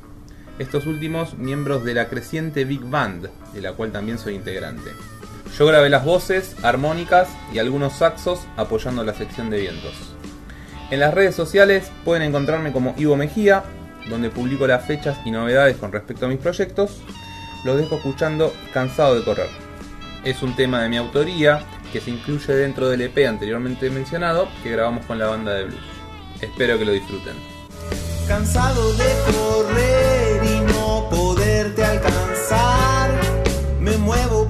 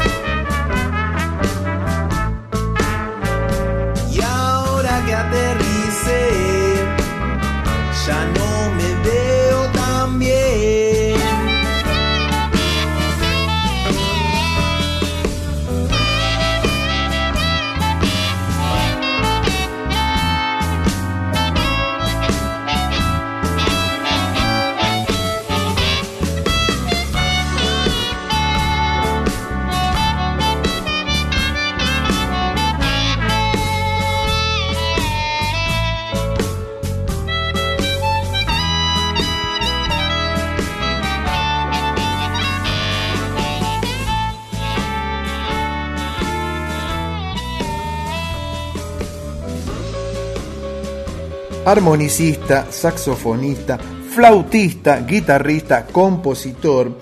Ivo es uno de, de esa miríada de músicas y de músicos que quizás a uno se lo cruzan en un colectivo, en una plaza, en un subte y no sabe que tiene tanto talento, pero lo que sobra en la Argentina es talento, ¿no? Lo bueno es que por alguna razón siempre nos cruzamos, y esto hay que decirlo varones, con estos artistas, a veces porque nos escriben a nuestro Instagram o al Facebook o nos conectan a través de conocidos y otras, como en el caso de Ivo, porque tuvimos la posibilidad de escucharlo en vivo con su saxo. Sí, cuando presentó el libro su amiga. Claudia Gina. Lombardi. Gina, claro. los cuentos de Gina. Él estaba tocando ahí el saxo, muy lindo. Realmente con una sensibilidad, creando un clima en la presentación de un libro. Bueno, Ivo escuchábamos un poquito de lo que hace con su banda de blues, Cansado de Correr, que es un tema de su autoría. Tiene muchas inquietudes y además es docente de todos los instrumentos que toca, de teoría musical. Es, a los 33 años tiene todo el mundo por delante, por supuesto, a nosotros nos pareció muy talentoso y nos gustó compartir su historia en Yo Soy, ¿verdad? Ivo toca el saxo tenor, hay que aclararlo. Yo tocaba el saxo alto, pero cada tanto me gritaban, ¡para de tocar, varones! ¿Por qué? Porque estaba muy alto. Ivo está en el Instagram, arroba Ivo Mejivo, y tiene su canal de YouTube que es Ivo Mejía. Así es, profesora. Ahora sí, me voy a poner el smoking, no, perdón, lo voy a cambiar, ¿qué smoking y smoking? Me voy a poner las bombachas bataraza, las alpargatas de soga, la rasta con las monedas y el facón al cinto, porque sabe lo que viene después de Quique Pessoa, ¿no? El especial del Pampa, el toro de Guanguelén. Ahí vamos. Una noche en la Tierra. Suena el folclore del tercer planeta. ¿Quién tiene tanta riqueza como la tiene el Tamayo? ¿Quién tiene tanta riqueza como la tiene el Tamayo? 85 primaverales años acaba de cumplir este personaje increíble que hemos tenido la suerte nosotros como seres humanos de compartir el mismo tiempo y el mismo espacio. Estamos hablando de José Teodoro Larralde Saad, más conocido como... José Larralde es un representante no solo de la música popular argentina, sino de la cultura y las tradiciones, y no ahora que está un poco de moda reconocer o reconocernos en ciertas eh, raíces que tenemos, por supuesto, sino desde que es chico, desde que empezó a tocar y a cantar y a recitar. Él dice, yo no soy folclorista, yo no soy artista, yo no soy nada de eso. Yo soy un guitarrero y un cantor y hago lo que puedo con mi instrumento y con mi voz. Eso siempre lo ha dicho don José, con quien tuve la enorme fortuna en algún momento de trabajar para él con un recital que hubo en el auditorio de Belgrano hace ya bastantes años, 2005, 2006 por ahí. Eh, impone respeto con su sola presencia. Tiene mucho humor, parece una persona osca, parece muy duro. También le puedes enrajar una respuesta de esas de Larralde y lo deja a uno girando como puerta de banco. Pero tiene muchísimo humor, don José Larralde. No sé si se acuerda que hace poco hubo toda una polémica, ¿no? Sí. Porque un fan en la calle lo interceptó, lo filmó y José dijo lo que siempre dice. Eh, estaba rascando el fondo de la olla diciendo que son unos tiempos, bueno, difíciles para alguien que es independiente, como es él, etcétera, etcétera, y se armó un tole tole tremendo, a tal punto que tuvo el pobre Larralde que salir a aclarar sus dichos, cosa que hizo porque él es un hombre muy cabal, y lo que dijo en ese video fue emocionante. Me llamo José Larralde. Yo dije estoy rascando el fondo de la olla, como todos, pero es una forma de hablar que tenemos, no es, eh, no es cierto. Pero siempre dije lo mismo y lo repito y lo certifico. Mi hambre es mío. Si yo tuviera hambre, si yo tuviera problemas, tengo mil oficios para hacer. Porque tengo dos brazos y tengo vergüenza y tengo dignidad. Ese video me impactó como también la primera noticia que vos estabas contando, porque además generó todo un debate nacional y yo digo que en un punto hipócrita en los medios, porque ¿cuántos se acuerdan de Larralde y de su obra y aprovecharon este escándalo, entre comillas, o esta situación de vulnerabilidad en la que se encontraba Larralde si escuchabas ese video que le tomó el fan. Y Para no- transformarla en escándalo, porque no era tal. Claro, pero en realidad Larralde ha dejado una huella que está entre nosotros y a mí me hubiera gustado que en todo caso lo recuerden un poco más por su música y por su enorme legado tan vigente. Y para eso vamos a empezar con una canción que a Barone le encanta. Vamos a Sí, decirlo. esta canción que viene ahora, yo la escuchaba desde muy chico porque mis tíos, italianos como mi madre, cuando vinieron de Italia, fueron a parar al medio del campo, allá en González Chávez, como a 800 kilómetros de Buenos Aires. No era que los mandaban acá al Four Seasons cuando llegaban los inmigrantes, los mandaban a donde fuera. Se hicieron de campo. Toda esa familia, la familia del Ponte, que es mi familia materna, se hicieron del campo. Y sobre todo dos tíos, dos tíos, se hicieron fanatiquísimos de la Ralde. Entonces, cada fin de semana era poner el tocadisco Winco y aparecía el vinilo que lo ponían ahí, ¿eh? y dale la Ralde a todo lo que da. Y este era el tema que más se escuchaba. ¿Qué vamos a escuchar? ¿El por qué?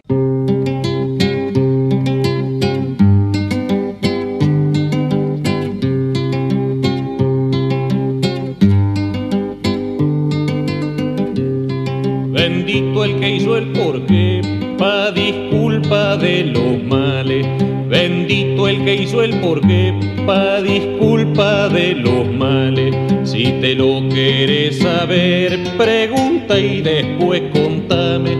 Porque tengo razón que no tengo razón, que me falta un ojal, que me sobra un botón. Porque sí, porque estoy, porque no, que me voy, porque soy, porque doy, porque fui.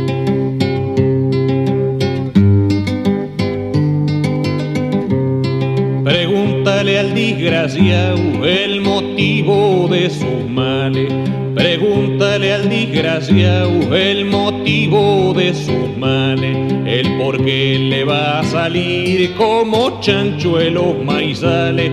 Porque tengo razón que no tengo razón, que me falta un ojal, que me sobra un botón. Porque sí, porque estoy, porque no, que me voy, porque soy, porque doy, porque fui.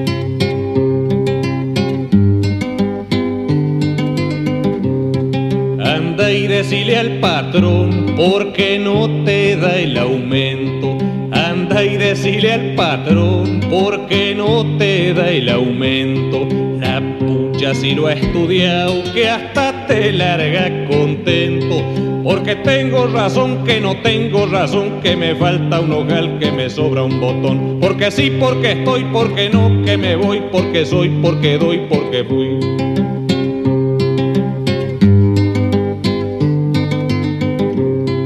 Pregúntale a la mujer cuando quiere más al hombre.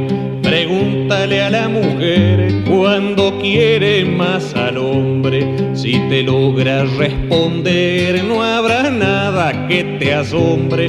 Porque tengo razón que no tengo razón, que me falta un ojal, que me sobra un botón. Porque sí, porque estoy, porque no, que me voy, porque soy, porque doy, porque fui.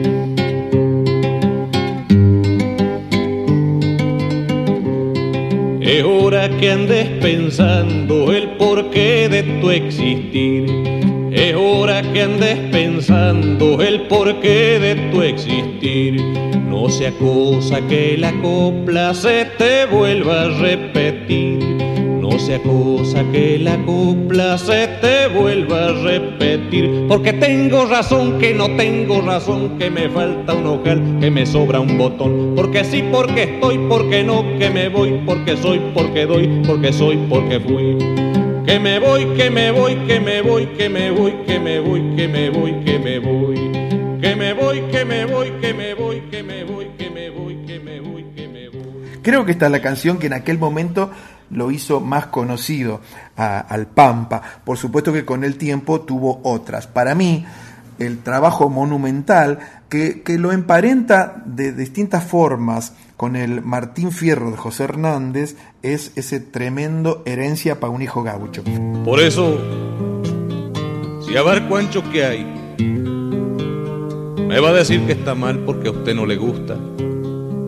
A mí tampoco me gusta el frío y lo mismo caen unas machazas heladas y me las aguanto. Porque sé que sirven aunque aunque yo tirite. ¿Que para qué sirven? Muy fácil, para saber lo lindo que es el calor. Si no existiera el no, el sí estaría de más. Que hay tres partes. La gente piensa que es solamente una canción que dura 27 minutos, pero no. Son tres partes. 27 minutos dura la primera parte. En total dura más de una hora.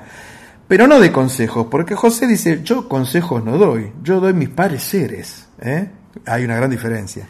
Dice Barone que algún día vamos a hacer una noche en la Tierra solo escuchando las tres partes y haciendo algunos comentarios. El por qué pertenece al disco Permiso de 1968 y me... El, el segundo disco fue ese. Sí, señor, y me gustaría que nos cuentes tu experiencia, es muy linda la anécdota que tenés en el Auditorio Belgrano, justamente de por qué una de las características de la RALDE, esa osquedad, es particularmente firme y no ceja y no, y no tranza con los medios de comunicación. Exactamente, él no da reportajes, pero cuidado, no da reportajes a medios de la capital. Él va a ir a una radio perdida de barrio, en alguna barriada del interior o de conurbano, se va a prestar a una nota en, en el cornetín de donde sea, vio esos diarios que son imposibles, pero están, existen porque a él no le gusta lo que es la, cultura eh, mainstream, ¿cómo se llama? La cultura oficial. Él no es de la cultura oficial. Entonces, jamás da una nota. Trabajando en aquella oportunidad con él, tuve el, el momento adecuado para preguntarle, José, ¿usted por qué no da entrevistas? Y él mientras picaba en una tabla un salamín y un queso campero, una cuchilla que había llevado, me decía, esto es el catering, ¿no? Me dijo con esa voz profunda que tiene, porque una vez me mandaron a una periodista, yo acepté hacer una nota, me mandaron a una periodista, me senté con ella y lo primero que me pregunta fue, bueno, ¿y usted qué hace? Uy, ¿y usted qué hizo, José? Yo agarré, me levanté, me puse el saco y me fui. Y a partir de ahí, nuevamente, dejó de dar entrevistas. Y yo no le resto razón, porque de verdad, uno no puede desconocer la obra maravillosa de este monstruo del folclore, ¿no?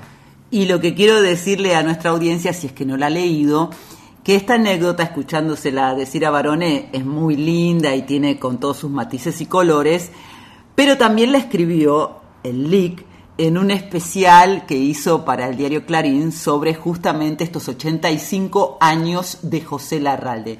Sí, también eh, ahí en esa nota, por supuesto, porque tiene eh, como algunos momentos cumbre Larralde y algunos son muy bizarros. Por ejemplo, su ligazón con el rock y el heavy metal, cosa que es real.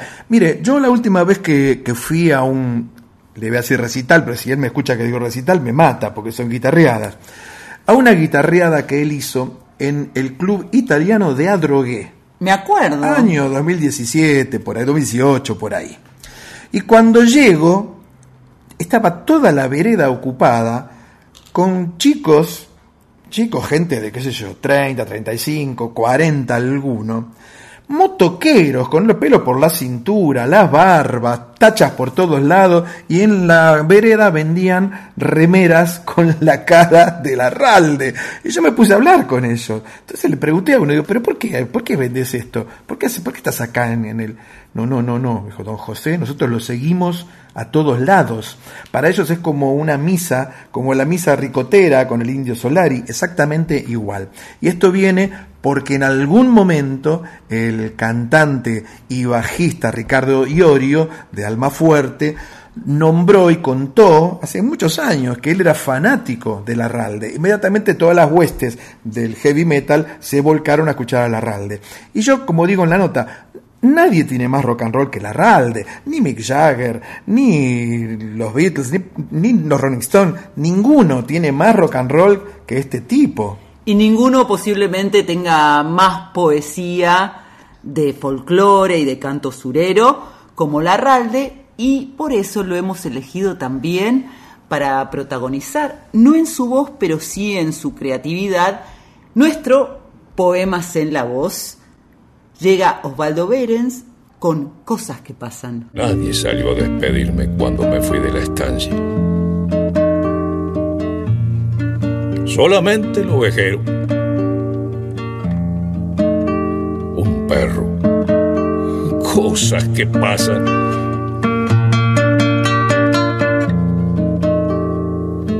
El asunto. Una soncera un simple cambio de palabra y el olvido de un mocoso del que puedo ser su tata. Y yo que no aguanto pulgas a pesar de mi ignorancia, ya no más pedí las cuentas sin importarme de nada.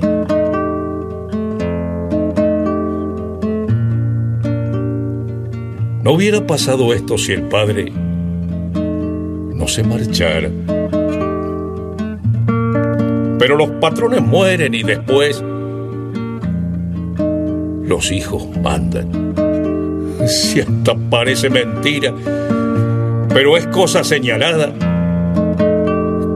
que de una sangre pareja salga la cría cambiada.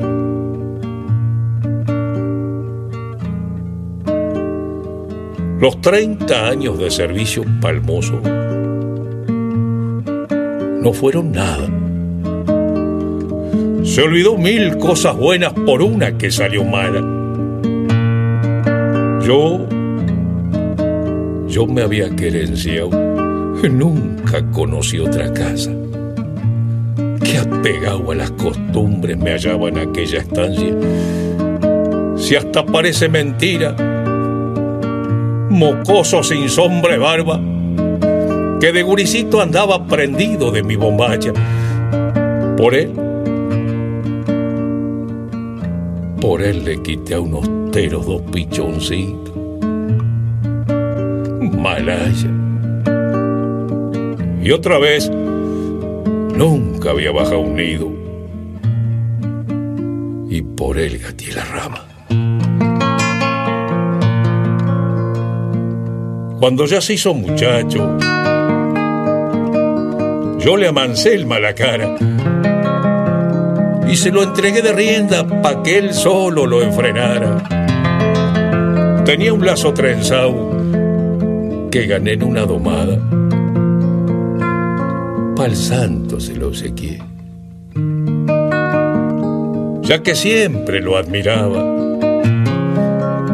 Y la única vez que el patrón me pegó una levantada fue por cargarme las culpas que a él le hubieran sido caras. Son Cosas del campo. Una de las descripciones, yo diría cinematográficas, más hermosas que se puedan escuchar. Comparable a la película de Fabio Juan Moreira, reducida en cuatro minutos de canción. Hay que hacer esto, es un arte, ¿no? Cosas que pasan, eh, la canción le pertenece a José Larralde en la letra y la música de Víctor Abel Jiménez. Fue incluido en el disco Al Sentir del Pampa, que es un homenaje, un tributo a José Larralde que hace Osvaldo Berens, que es un gran admirador y que solo canta y recita Larralde. No hace nada más. Exactamente. Eh, un gran descubrimiento para quien no lo conozca, porque en este caso sí es como Juan Bautista, ¿no? Anda por ahí predicando las canciones de Larralde y lo hace con una manera de tocar la guitarra y una voz espectaculares. Eh, quiero agregar que de cosas que pasan, si usted va a YouTube, puede encontrar una teatralización, hicieron como una especie de película, unos chicos del litoral, una gente del litoral, que lo hacen como una película de cuatro minutos. Y usted está viendo el gaucho que se despide del hijo del patrón, el perro que lo sale a, despedir, a saludar, ¿no? cuando dice me puse el pañuelo al, hombro, encendí un negro y, sale galopando. ¿no? Eso está hecho como una pequeña película en YouTube, es espectacular. Y Ovaldo también está en YouTube y sube todo lo que hace. Su timbre de voz obviamente te conecta de inmediato con la Ralde. Es bonaerense, nació en Lanús, Berens, y ahora vive en Villa Yacanto, en Córdoba, y va con su guitarra, como decíamos antes, en mano recorriendo todo el país, no porque él dice quiere hacer, hacer de la Ralde, él solo quiere interpretarlo porque ama su música y sus letras. ¿Cómo Barone ama esta canción que eligió para el especial Larralde que estamos haciendo en Una Noche en la Tierra? Sí, que es un obligado, él siempre la canta, Larralde, en todas sus guitarreadas, y es la canción que le dedicó a un mate, a un mate de calabaza achatado que se lo conoce como el mate galleta. Así que aquí llega don José Larralde para traernos... Mi viejo mate galleta.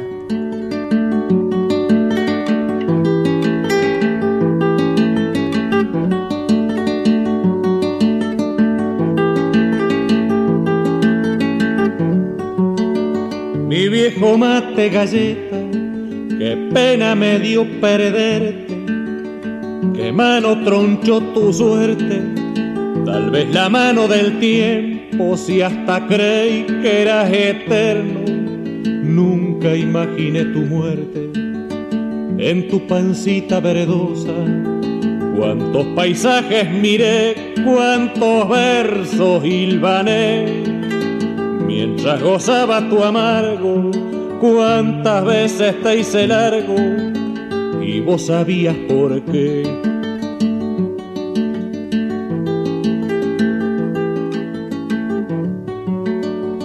Cuando la hierba escaseaba, por falta de patacones, nunca pediste razones, pero me diste consejos. Chupa, pero hacete viejo sin llegar a los talones. Y en esos negros inviernos, cuando la escarcha blanqueaba, tu cuerpito calentaba mis manos con su calor, pa' que el amigo cantor se prendiera a la guitarra.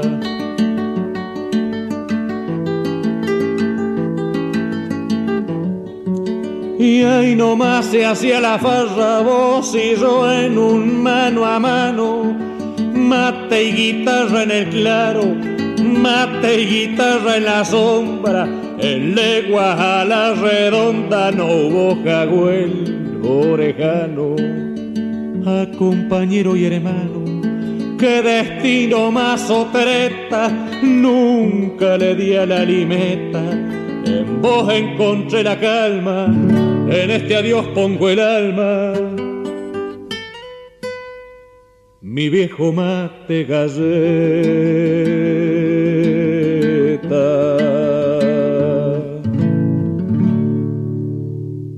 Yo en aquella nota que salió ahora hace poquitos días en el diario, digo que si Larralde hubiese nacido en Estados Unidos, hubiera sido más que Bob Dylan, o si hubiera nacido en Canadá, más que Leonard Cohen, una, una personalidad reconocida en todo el mundo. Pero él jamás salió de los límites de Argentina, porque él dice que no va a cantar a otros países porque él canta cosas densas, duras, sí, realidades. Él dice, yo no voy a ir a cantar las miserias de mi país a otro lado. Las miserias de mi país las canto en mi casa, ¿no? Es digno hasta para eso. Y yo quiero agregar, profesora, si usted me permite, que no le queda otra posibilidad, que, que Larralde es el gran representante vivo del canto surero, de la música surera, que es un gran paraguas bajo el que se cobijan, por ejemplo, la payada, el malambo, eh, la cifra, el triunfo, eh, todo esto, la milonga campera, ¿no? Estos estilos que son tan de Larralde. Y Larralde no es un advenedizo, no es que él leyó todas las cosas que canta, él las vivió. Él desde chiquito empezó a trabajar para ayudar a parar la olla en su casa, era una casa muy humilde, desde los seis años empezó a trabajar y hizo de todo, en, su vida hizo de todo. Fue chatarrero, mecánico, soldador, alambrador, araba, eh, albañil, trabajó en el ferrocarril, todo. ¿Qué no hizo don José? Y mientras tanto hacía músico desde muy chico, desde los siete años. Mi viejo Mate Galleta está incluida en el álbum Canta José Larralde de 1967 y como vos explicabas, el Mate Galleta efectivamente existe, porque como ahora también está de moda tomar mate, algunos deben pensar que es Sí, eh, pero espere, espere, espere. una metáfora, pero no. Pero mira, hay mucho mate de plástico, mucho mate de goma ahora. ¿Dónde ha quedado el gaucho? No, pero si la lo ve Larralde, Galleta. si usted la ve Larralde tomando ese mate de goma, pero la hecha de la radio. También me gustó lo que contabas en la nota acerca de Santos Vega, esta película que fue dirigida por Carlos Boscosque, Borcosque, perdón, que mm, de 1971 que él protagonizó, pero no le gustaba ni medio, ¿eh? Fue un fracaso realmente la película, no estaba bien hecha, era uno de los, primeros intentos de este director. Por supuesto, nadie podía hacer mejor a Santos Vega que don José Larralde, que en ese momento estaba en la cima de la ola. Ahí trabajaba con Ana María Piquio, con Walter Vidarte.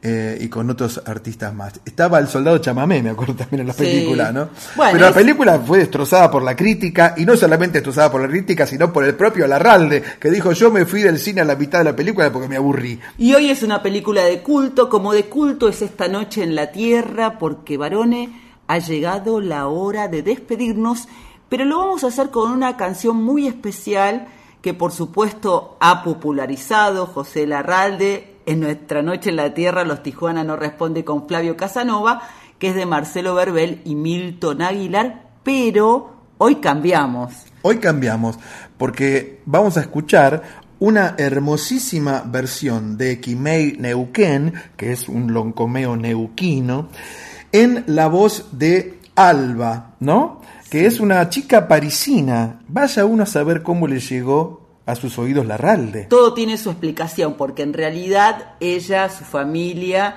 es franco-mexicana. Mm. Entonces a- se ha manejado las dos culturas, la europea y la americana. Eh, sabe, a- por eso tiene esa, eh, ya van a escuchar esta forma especial de cantar. Esa A- entonación. A mí me hace acordar mucho a mi Gabrielita, a mi Gaby. Es verdad, canta muy parecido. Porque Gaby es argentina, obviamente, pero hace muchos años que vive en Dinamarca, entonces tiene esa- ese modo de cantar. Eh, Alba incluyó Kimei Neuquén en su disco Lemots, que está promocionando en este momento, un hallazgo, vamos a decir, del Lick Barone. Antes de escucharlo, vamos a agradecerles a Ana Cecilia Pujals, Y su Conex de México. a Axel Kuchevaski, Desde Los Ángeles con luz, cámara, acción. a Silvia Ibarra, En Hay Sabor a Ti. a Lucía Conde, En la preguntita A. a Ivo Mejía, En Yo Soy. y al Lick Barone por este precioso especial de la Ralde. También a nuestros compañeros Diego Rosato, Fernando Salvatori y José Luis de Dios en la puesta en el aire. A Mónica Lisi en la operación técnica. A Darío Vázquez por el podcast que está disponible en la web de Nacional Folclórica y en Spotify. En la edición de Una Noche en la Tierra, el Lick Barone. Muchísimas gracias por acompañarnos todas, todos. Seguimos toda la semana en nuestras redes sociales. En el Instagram, arroba Una Noche en la Tierra FM 98.7. En el Facebook Una Noche en la Tierra. Nos volvemos a encontrar y me da impresión decirlo, varones, en noviembre. No, no me diga. Medianoche próximo lunes, madrugada de martes hasta las 2 de la mañana aquí por Nacional Folclórica FM 98.7. Nos vamos cantando Kimei Neuquén con Alba, pero antes le digo una cosa, ¿sabe quién viene? ¿Quién viene? Ernesto Snager. Con Nacional Guitarra. Así es, así que nadie se mueve del dial. Que lo pases muy bonito. Hasta la próxima semana, profe. cielo a la honda noche se oye del viento